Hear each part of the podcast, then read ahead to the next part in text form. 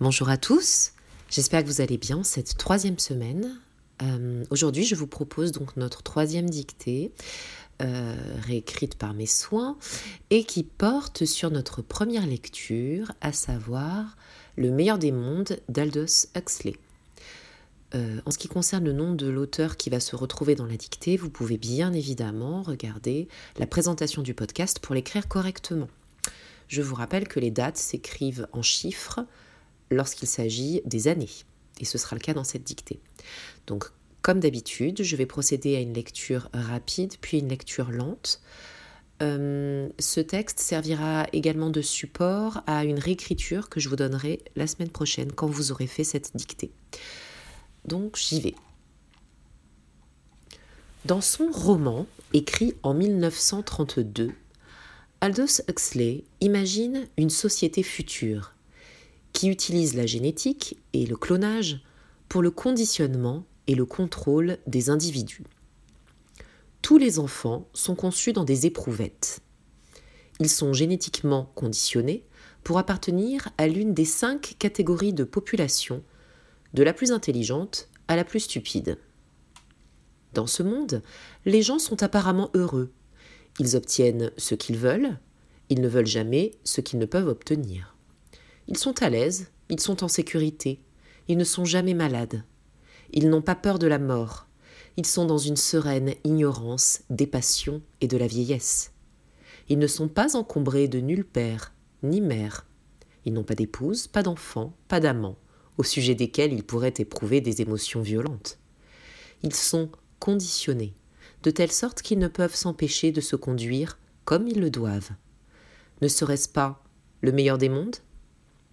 Voilà pour la lecture rapide. Je passe à présent à la lecture par groupe de mots. Vous vous rendez bien compte que ce texte peut constituer un bilan de la lecture 1. C'est pour ça que je veux qu'il soit écrit dans vos cahiers. On y va, on est au stylo effaçable, côté AP, on essaie d'écrire une ligne sur deux. Et je vais essayer de parler fort. On y va. Dans son roman, écrit en 1932. Dans son roman écrit en 1932, virgule. Aldous Huxley.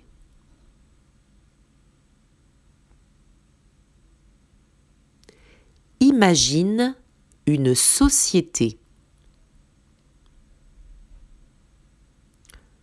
Aldous Huxley imagine une société future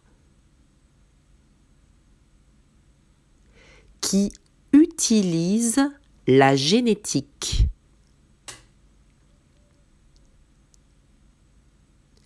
et le clonage.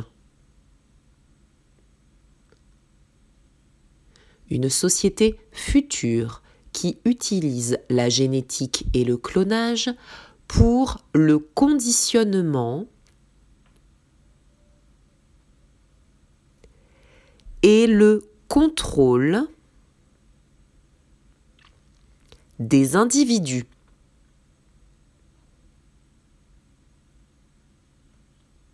La génétique et le clonage pour le conditionnement et le contrôle des individus. Point.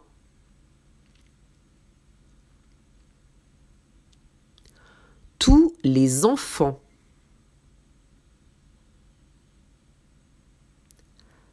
sont conçus dans des éprouvettes. Tous les enfants sont conçus dans des éprouvettes. Point. Ils sont génétiquement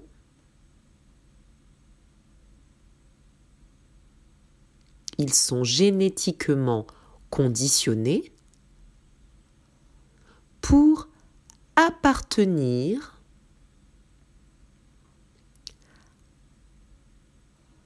à l'une des cinq catégories de population. Ils sont génétiquement conditionnés pour appartenir à l'une des cinq catégories de population, virgule. De la plus intelligente à la plus stupide. Point. À la ligne de la plus intelligente à la plus stupide, point à la ligne. Dans ce monde, virgule.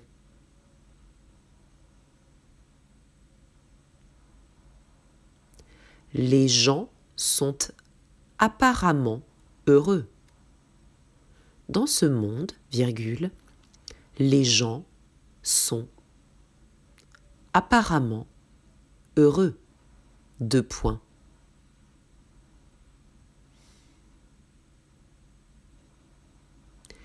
Ils obtiennent ce qu'ils veulent, virgule. Les gens sont apparemment heureux, deux points. Ils obtiennent ce qu'ils veulent, virgule. Ils ne veulent jamais ce qu'ils ne peuvent obtenir. Ils obtiennent ce qu'ils veulent, virgule, ils ne veulent jamais ce qu'ils ne peuvent obtenir. Point.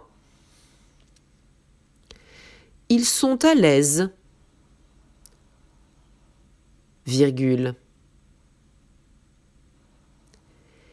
Ils sont en sécurité, virgule.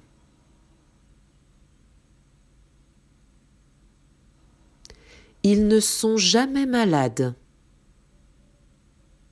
virgule.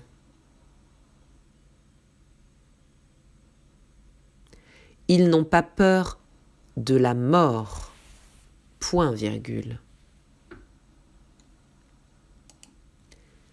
Ils sont à l'aise, virgule.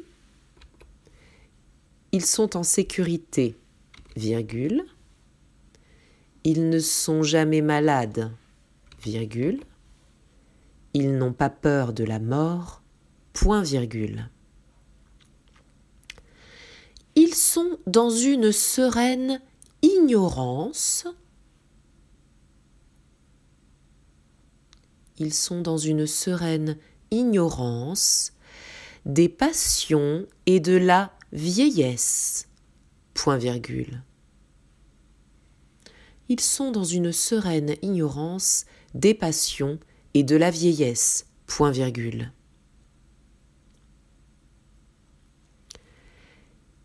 Ils ne sont pas encombrés de nul père ni mère. Ils ne sont pas encombrés de nul père, ni mère. Ils n'ont pas d'épouse, pas d'enfant.